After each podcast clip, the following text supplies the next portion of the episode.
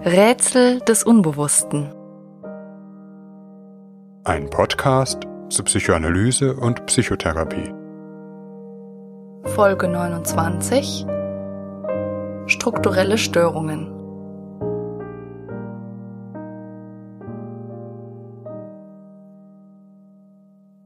Wenn sich Psychoanalytiker Gedanken über die Problematik ihrer Patienten machen, haben sie nicht nur deren Symptome im Blick. Entscheidend ist auch der größere psychische Zusammenhang, in dem ein Symptom auftritt. Denn das Symptom, etwa das Empfinden von Angst oder depressiver Niedergeschlagenheit, ist nach psychoanalytischer Auffassung nur das Anzeichen für eine dahinterstehende psychische Problematik. Diese kann bei jedem Patienten ganz anders geartet sein, je nachdem, wie sein psychisches Haus, man spricht auch von psychischer Struktur, beschaffen ist. Ein und dasselbe Symptom kann bei zwei Patienten etwas völlig Unterschiedliches bedeuten. Ein Angstsymptom kann etwa darauf hinweisen, dass ein bestimmter Teil des inneren Denkens oder Erlebens als bedrohlich erlebt wird und vermieden werden soll. Es kann aber auch ein Anzeichen für einen viel tiefer greifenden Prozess sein, etwa das Gefühl einer inneren Auflösung und Fragmentierung, eines drohenden fundamentalen Ich-Verlustes, wie es etwa für Warnstimmungen im Vorfeld einer psychotischen Episode charakteristisch ist. Jedes Symptom kann in der psychoanalytischen Betrachtung dahingehend bewertet werden, auf welchem strukturellen Niveau es sich befindet. Was das bedeutet, werden wir in dieser Folge hören. Die psychischen Prozesse, die zu einer Ausbildung von Symptomen und einer psychischen Störung führen, werden in der Psychoanalyse grob in drei Kategorien eingeteilt.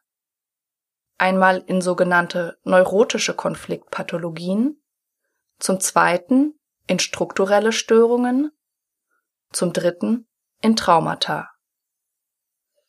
Wir können uns den Unterschied in folgendem Bild veranschaulichen. Stellen wir uns ein Haus vor, in dem eine WG wohnt. In verschiedenen Folgen unseres Podcasts haben wir schon gehört, dass in unserem psychischen Haus unterschiedliche Bewohner mit durchaus unterschiedlichen Interessen wohnen, was leicht, wie eben in einer WG, zu Konflikten führen kann. Zum Beispiel gibt es einen Bewohner, der großen Wert auf Ordnung und Sauberkeit legt, während es einen anderen Bewohner gibt, der eine bedenkliche Neigung hat, sich seinen aktuellen Bedürfnissen hinzugeben, nach Lust und Laune zu faulenzen und Partys zu feiern. Wir brauchen nicht viel Fantasie, um uns vorzustellen, dass diese beiden Bewohner schnell in Konflikte geraten werden. Hat das Gemeinschaftsleben der WG einen gewissen Grad an Reife erlangt, wird es möglich sein, einen Kompromiss einzugehen. Etwa indem sich alle Mitbewohner zusammensetzen und einen Plan erstellen, wann geputzt und gearbeitet werden muss und wann Partys gefeiert werden können. Übersetzt auf unser psychisches Leben wäre dies der Fall, wenn wir einen inneren Konflikt ohne die Ausbildung einer Störung oder eines Symptoms regeln können. Etwa wenn wir einen guten Kompromiss zwischen dem Bedürfnis nach Genuss und der Notwendigkeit zu arbeiten finden. Eine neurotische Konfliktlösung wäre nun folgende. Der eine WG-Mitbewohner setzt sich durch, von nun an herrscht eine rigide Putzordnung und der ordnungsliebende Mitbewohner verdonnert die gesamte WG zu täglichen Putzorgien. Aber der Konflikt ist nicht wirklich gelöst. Unterschwellig schwelt er weiter, die anderen Bewohner sind mehr oder weniger offen unzufrieden, was den Ordnungsliebenden dazu antreibt, sein Regime nur umso strenger durchzusetzen. Die ganze Gemeinschaft beginnt, Symptome auszubilden, sei es durch das zwanghafte Putzen, aber auch durch eine missmutige Grundstimmung, ständige Reibereien und eine globale Unzufriedenheit. Man kann sich aber vorstellen, dass ein Außenstehender, sozusagen ein WG-Therapeut, hier helfen kann, etwas reifere Konfliktlösungen zu finden, zwischen den einzelnen Bewohnern zu vermitteln und insgesamt etwas mehr Spielraum zu schaffen. Zum Beispiel, indem er dabei hilft, einen realistischen Putzplan zu erstellen, an den sich alle halten, zugleich aber auch Zeit eingeräumt wird, um zu entspannen und Partys zu feiern. Bei einer strukturellen Störung steht weniger der Konflikt zwischen den Mitbewohnern im Mittelpunkt als die Struktur, sozusagen die Architektur des Hauses, in dem sie leben. Auch hier muss unter Umständen zwanghaft geputzt werden, dies aber nicht nur aufgrund einer ungünstigen Konfliktlösung, sondern weil das Dach des Hauses einen Schaden hat und es hereinregnet. Die Hausbewohner bekommen nasse Füße und der Keller steht schon unter Wasser. Wenn hier nicht mit aller Macht geputzt, gewischt und Wasser geschippt wird, droht die ganze WG zu ertrinken. Oder aber es kommt zu Konflikten zwischen den Bewohnern, aber nicht nur, weil sie unterschiedliche Interessen haben, sondern weil es in dem Haus keine Türen gibt oder die Wände zwischen den Zimmern Löcher haben. Hier ist es schwierig bis fast unmöglich, nachhaltige Kompromisslösungen zu finden. Die WG befindet sich vielmehr in einem dauerhaften Überlebenskampf, der umso akuter wird, je mehr Gewitterwolken über dem Haus aufziehen.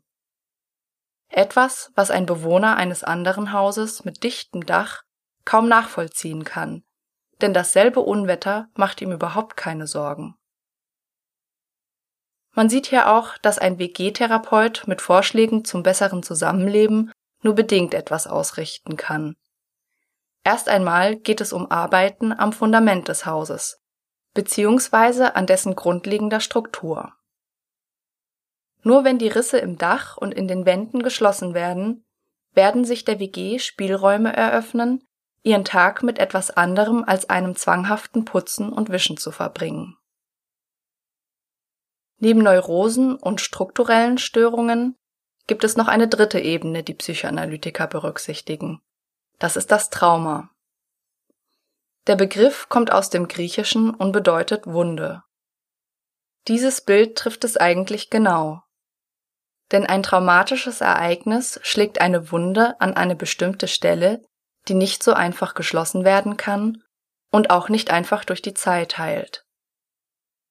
Unabhängig, ob jemand eher auf neurotischem oder auf einem strukturellen Niveau Probleme hat, ein Trauma kann jeden treffen.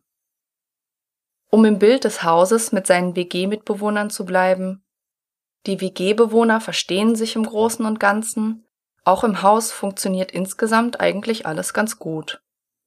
Bis auf diesen einen Raum, in dem die Wände rissig sind, der vielleicht durch einen Blitzschlag Schäden genommen hat und es dort hineinregnet. Wobei die WG sich entschieden hat, die Tür zu diesem speziellen Raum zu verriegeln. Wenn aus irgendeinem Grund diese Tür einmal auffliegt, gerät die ganze WG in Panik. Freilich, wenn es viele solcher Einschläge gibt oder das Haus schon in einer frühen Bauphase getroffen wurde, stellen sich ähnliche Probleme wie bei einer strukturellen Störung. Aber was sind im Bereich des Psychischen die Wände, das Dach, das Haus, die psychische Struktur? Die Hausmetapher hilft uns etwas zu beschreiben, was an sich unsichtbar ist. Die Frage nach der Substanz von psychischen Strukturen ist seit alters her hoch umstritten, und schon viele Fachgebiete haben für sich reklamiert, sie entdeckt zu haben zuletzt etwa bestimmte Vertreter der Neurowissenschaften. Aber auch hier gilt, so einfach lässt sich das, was wir im Bereich des Psychischen erleben und erfahren, nicht in chemische Formeln und Netzwerke von Neuronen übersetzen. Wir wissen nicht, was die psychische Struktur eigentlich ist. Doch wir können indirekt darauf schließen, dass es so etwas wie psychische Struktur geben muss. Das merken wir allein schon daran, dass wir uns nicht jeden Tag neu erfinden müssen, sondern auf eine Art inneres Fundament zurückgreifen können, das uns kontinuierlich sagt, wer und wie wir sind. Dass es so etwas wie feste psychische Strukturen gibt, merken wir aber auch daran, wie schwer es ist, sich zu verändern. Oder aber wir merken die Bedeutung von psychischen Strukturen gerade an ihrem Fehlen. Mit der Frage, was unsere psychische Welt im Innersten zusammenhält, hat sich auch der Begründer der Psychoanalyse, Sigmund Freud, befasst und einige Überlegungen hierzu entwickelt. An dieser Stelle kommt sein berühmt-berüchtigtes Strukturmodell ins Spiel, das die Psyche in drei Instanzen einteilt. Das Es, das Ich und das Über-Ich, die jeweils unterschiedliche Funktionen übernehmen. Dieses Modell ist in seiner klassischen, das heißt damaligen Verwendung heute so nicht mehr anzutreffen, bildet aber eine der Grundlagen, auf dem auch das heutige Verständnis der Psyche beruht. Im Übrigen ist ein Modell immer nur eine Denkhilfe, um die Wirklichkeit zu betrachten, niemals die Wirklichkeit selbst. Weshalb vielleicht der Versuch, Freuds drei Instanzen konkret in neuronalen Strukturen wiederzufinden, auf einem erkenntnistheoretischen Missverständnis beruht.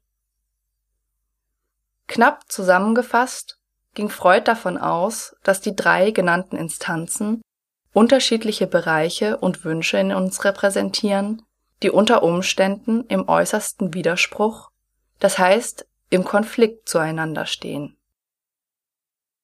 Etwas holzschnittartig könnte man sagen, das Es ist die lustbetonte Seite in uns, die sich wünscht, sich bei einem kühlen Bier entspannt auf die Couch zu legen, am liebsten den ganzen Tag. Das Über-Ich hingegen ist die strenge Seite in uns, die uns Tag und Nacht daran erinnert zu arbeiten, damit wir in unserer Karriere vorankommen. Das Ich hat nun die leidige Aufgabe, zwischen diesen beiden in Widerspruch stehenden Instanzen zu vermitteln. Zum Beispiel Erst ein paar Stunden konzentriert lernen, dann mit gutem Gewissen aufs Sofa. In der Psychoanalyse geht man nun davon aus, und das ist für das heutige Verständnis wichtig, dass jemand psychische Schwierigkeiten bekommt, wenn zwischen verschiedenen Konflikten nicht mehr adäquat vermittelt bzw. sie nicht mehr gelöst werden können. Wenn also, um im Beispiel von eben zu bleiben, jemand sich nur noch zum Lernen anpeitscht, kaum Pausen macht und nicht mehr zum Genuss fähig ist, obwohl er am Tag zwölf Stunden gearbeitet hat. Oder umgekehrt den ganzen Tag nur seinen Lüsten nachgeht, seine Verpflichtungen dabei aber völlig vernachlässigt. Das Modell Freuds ist unter anderem deshalb für heute noch wichtig, weil es zwei grundlegende Aspekte der Psyche beschreibt. Erstens der Mensch ist ein Konfliktwesen, das permanent Lösungen und Kompromisse für innere und äußere Anforderungen finden muss. Und zweitens steckt darin implizit die Annahme, dass es unterschiedliche Fähigkeiten beim Menschen gibt, mit diesen Konflikten umzugehen.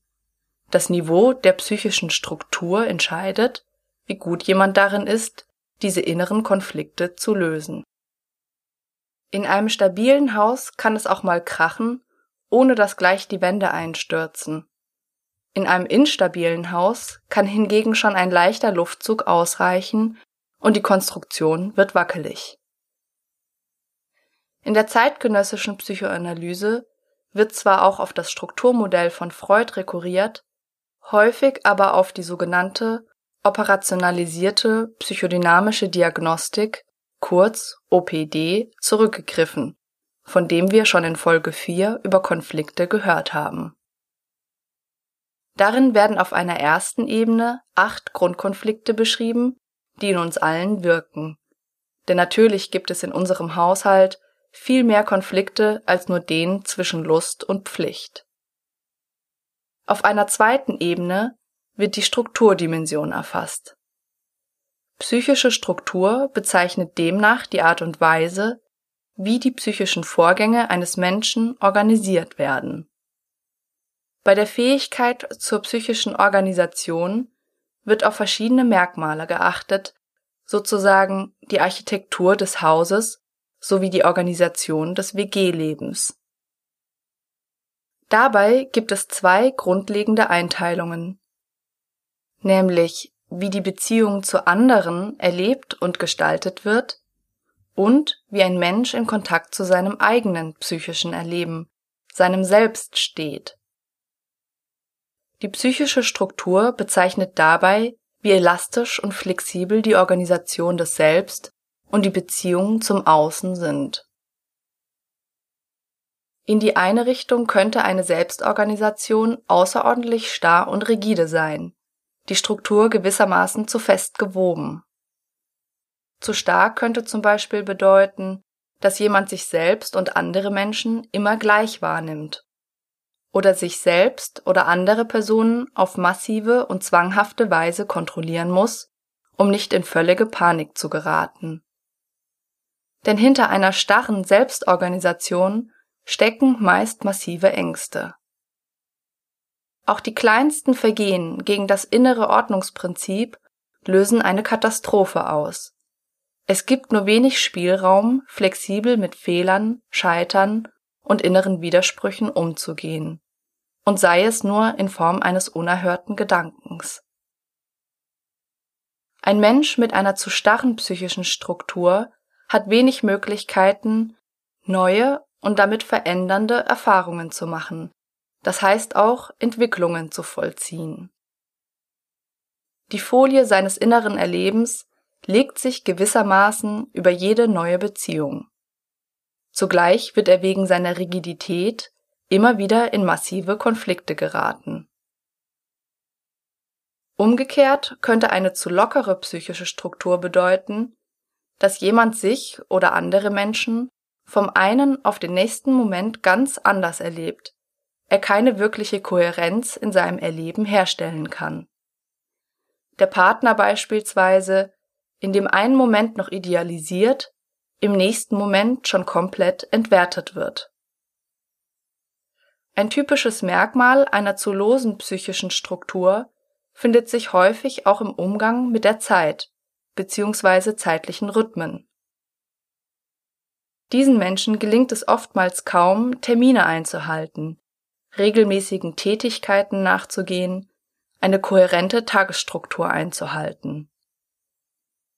Hier kann man noch einmal den Unterschied zwischen einer Konfliktneurose und einer strukturellen Störung aufzeigen. Bei einer Konfliktneurose würde jemand systematisch Termine versäumen, zum Beispiel weil er eine unbewusste Abneigung gegen den Termin hat, aber innerlich keine reifere Lösungsstrategie findet, seinen Unwillen auszudrücken. Das Vergessen des Termins wäre eine neurotische Konfliktlösung. Auch ein Mensch mit einer zu lockeren strukturellen Organisation hat die Neigung, Termine zu vergessen. Dies aber nicht, weil er es nicht für wichtig oder notwendig erachten würde oder damit eine unbewusste Abneigung oder ähnliches zum Ausdruck bringt, sondern weil ihm selbst eine innerliche zeitliche Struktur fehlt, auf die er in verlässlicher Weise zurückgreifen könnte. Der Termin rinnt wie Wasser durch eine löchrige Schale, kann nicht gehalten, das heißt in diesem Fall nicht eingehalten werden. Die Person muss sich tatsächlich jeden Tag neu erfinden, und das kann auf die Dauer sehr anstrengend werden und zu vielen Versäumnissen und entsprechenden Problemen führen. Beide Organisationsformen, eine zu starre und eine zu lockere psychische Struktur, bezeichnen strukturelle Störungen, und sind oftmals auch nur die zwei Seiten derselben Medaille, können durchaus auch parallel bei ein und demselben Menschen auftreten. Eine ideal funktionierende psychische Struktur bildet so etwas wie einen organischen Rahmen, der begrenzt und hält, aber auch Luft zum Atmen und Durchlässigkeit ermöglicht.